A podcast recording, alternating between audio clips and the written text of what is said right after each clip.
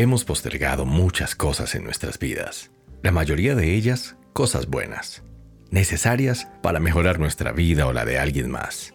A veces se convierte en un hábito e incluso en un estilo de vida. Postergamos. Vivimos confiados en que el futuro mejor existirá y entonces aplazamos lo que hoy tenemos que hacer.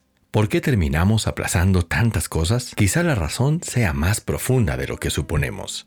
Pero la solución es muy sencilla. Comprométete con tu presente. Hoy. El día es hoy. Da ese primer paso. Comienza ese proceso. No aplaces más esa llamada, ese abrazo, ese café. No aplaces más esa cita, esa inversión, esa decisión. No aplaces más. Estar en paz con Dios.